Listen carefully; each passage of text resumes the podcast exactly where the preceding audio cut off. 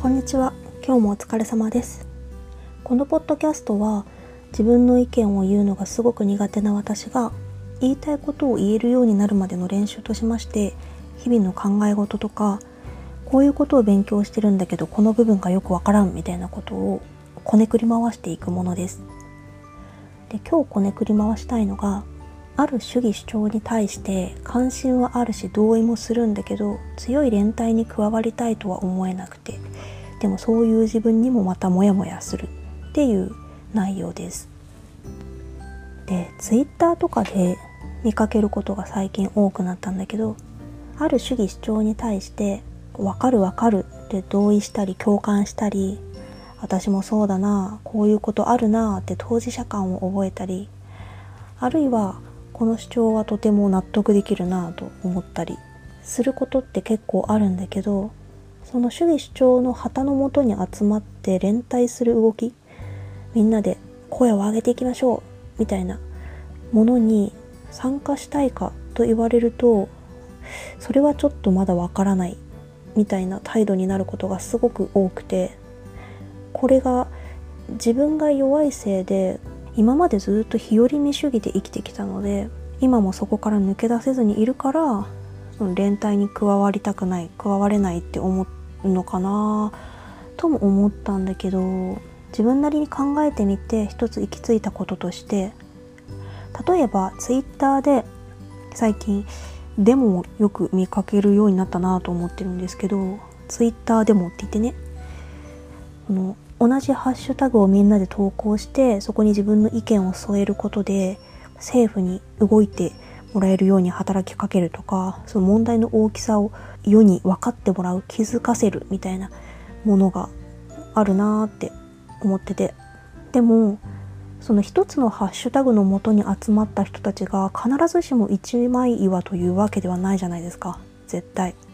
ハッシュタグじゃなくても例えばフェミニストと名乗っている人たちが一枚岩というわけでは全然ない。むしろフェミニスト同士でめちゃくちゃ議論が対立してこう激しいバトルみたいになってるのをツイッターとかインターネットで見かけることってものすごくよくあって。だから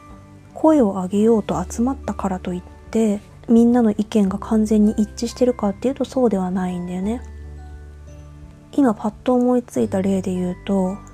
例えばマイノリティ差別に反対ですっていうハッシュタグがあったとするじゃない？そのハッシュタグ自体は私は同意するし確かにそうだ。そうなってほしい。そうああってほしい。あらねばならないみたいなことは思うんだけど同じハッシュタグをつけてる人の中に例えば A さんがマイノリティの人たちはマイマジョリティの人たちと何も変わらない対等な存在だからマイノリティ差別に反対です。って言ってたとして。はたまた B さんはマイノリティの人たちってとってもかわいそうな存在だからマジョリティはマイノリティを大切に保護して守ってあげなきゃいけないじゃない？だからマイノリティ差別なんて良くないと思う。って言ってるかもしれない。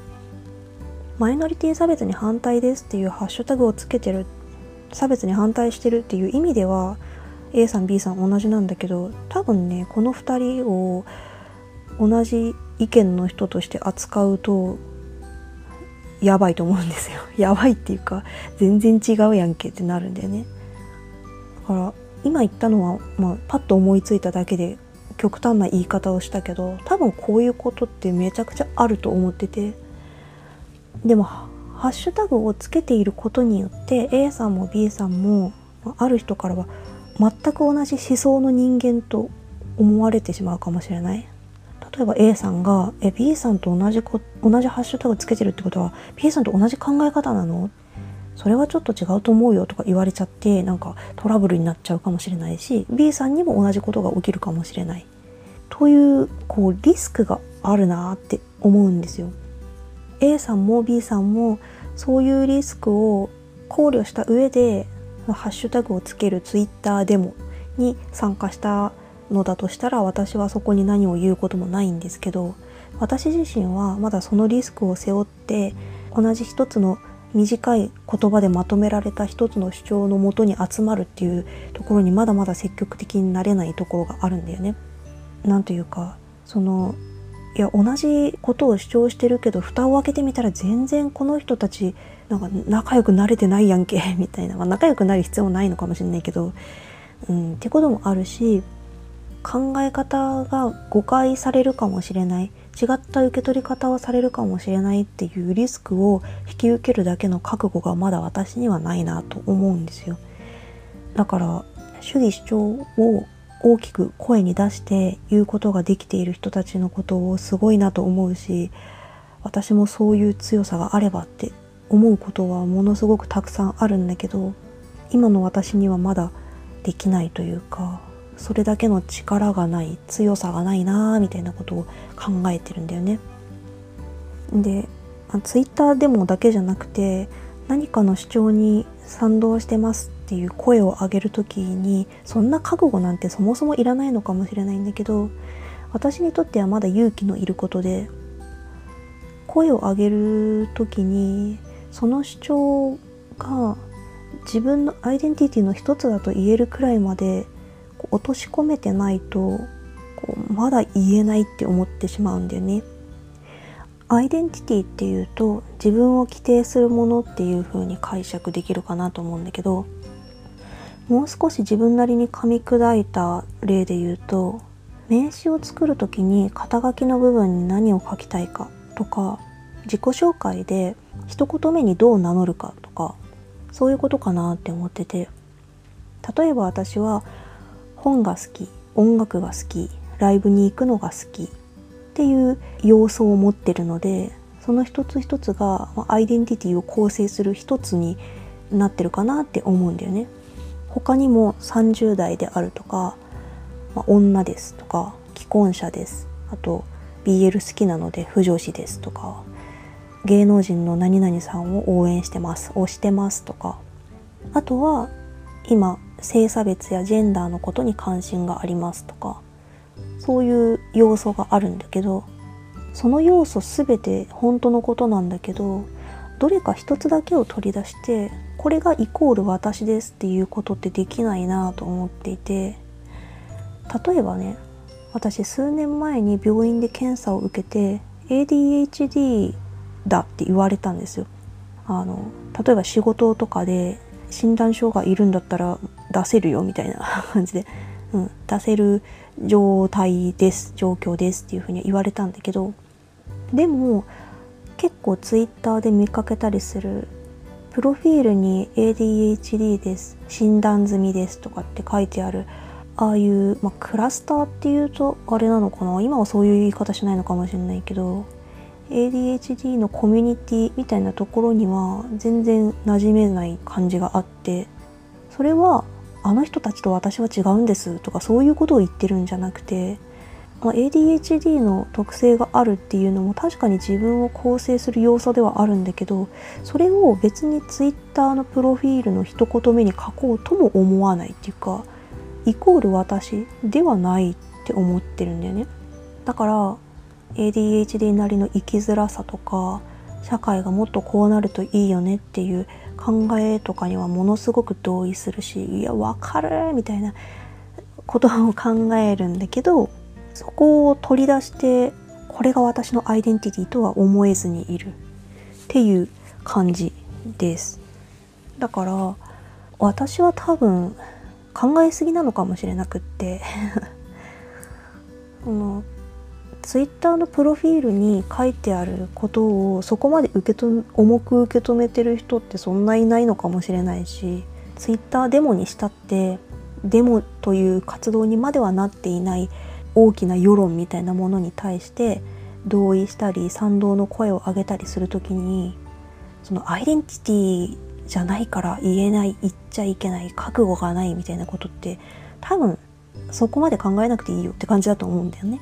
でも私は気にしだし嫌われないようにっていう選択をしがちなのでまだまだ一歩踏み出せずにいるっていう感じなんだよね。でもたまにツイッターで見かけることがあるんだけどこのハッシュタグでツイートしないってことはこれに賛成してないってことですか？みたいな。差別に反対って言わないってことは差別を擁護するんですか？みたいな。そういう意見を見かけることもあっていやいやそれはちょっと待ってって思うんだけど。うん難しいところなんだよね。別に私が考えていること全てを声に出さなきゃ考えてないものとして見られるみたいなことってそれは違うだろうって思うし他の人に対しても私はそう思う。別に差別反対ですって言ってない声に出してない人全員が差別に賛成してるなんてことは絶対ないわけで声には出してないけどいやそう思ってるよっていう人は絶対いる。そういう声に出さないけど理解はしてるよっていうあり方自体は否定されるべきものではないと思うんだよね。でもその声を出してないその連帯に参加していない自分がこのままでいいともまだ思えずにいてモヤモヤしてるんですよね。っていうのもこう声を出さずにちょっと様子見とかちょっと離れたところから応援してるよっていう立場を取ることができるのって要するにまだ自分が切羽詰まってないというか真に困ってないみたいなところもあるんじゃないかなっては思っててだって例えばね例えばだけどとある事例の被害者とかそれで苦しんだことがある人たちが集まってどうにかしてくださいっていう声を上げようってなった時に困るとは思うけど、まあ、声を上げるのはちょっと様子見かなみたいな態度を取るのってちょっとあまりにも消極的すぎる気がしててそこはちゃんとちゃんとっていう言い方もおかしいな。声を上げるべきところ参加することで物事を前に進めるっていうそこも含めて同意したっていう時にはちゃんと加わるべきというか声を上げるべきだよなみたいなことは思うんだよね。べきっていう言い方をしてるのはみんなそうすべきって言ってるわけじゃなくて私はそうしたいっていう意味で今自分に言い聞かせる意図でべきっていう言葉を使ったんですけどだからちょっと離れたところから問題を見守ることができている時点でまだちょっとその事柄について問題意識が足りてないという見方もできる。そういう見方をされるかもしれないなみたいなことはぼんやり考えてますね。参加しないから叩かれるみたいなことはあってはならないと思うんだけど参加しないのが最善っていうわけでもないっていうか時にはやっぱり覚悟を決めて覚悟決めなくても参加しなきゃいけない時っていうのは訪れるんだろうなみたいなことは考えてて。そういう時に迷わず判断できるように今のうちにいろいろ知識をつけたりとかいろんな人の意見を見たりとかしてこう土壌を作っておくみたいなことはしておきたいなって思いましたね。だからまとめると、まあ、勉強を頑張ろうってことになっちゃうんだけど社会運動というかデモ活動とかそういうアクティビスト的な行為に対してこう脊髄反射で身を引くんじゃなくてどっちの立場を取るとしても一旦冷静に見てみるみたいな態度は忘れないようにしたいなっていう落としどころで今日は締めくくりたいかなって思います。本日もお疲れ様でした。この後もどうぞお元気に。これねあの NHK でやってる「みんなの体操」っていう5分番組でご高齢の方とか怪我をしている方とか体がうまく動かない方もこなせるような体操を5分間やった後にこうメインの講師の先生が「皆さんどうぞこの後もお元気にお過ごしください」って言って終わるんですよ。私その言い方がすごい好きでなんかこう頑張りましょうとか無理しないでねとかじゃなくてどうぞお元気でお過ごしくださいってめちゃくちゃ優しくて程よい言葉だなって思ってたのでちょっとね今真似しようと思った。今日はこれで締めくくりにしようと思います。この後も皆さんお元気でお過ごしください。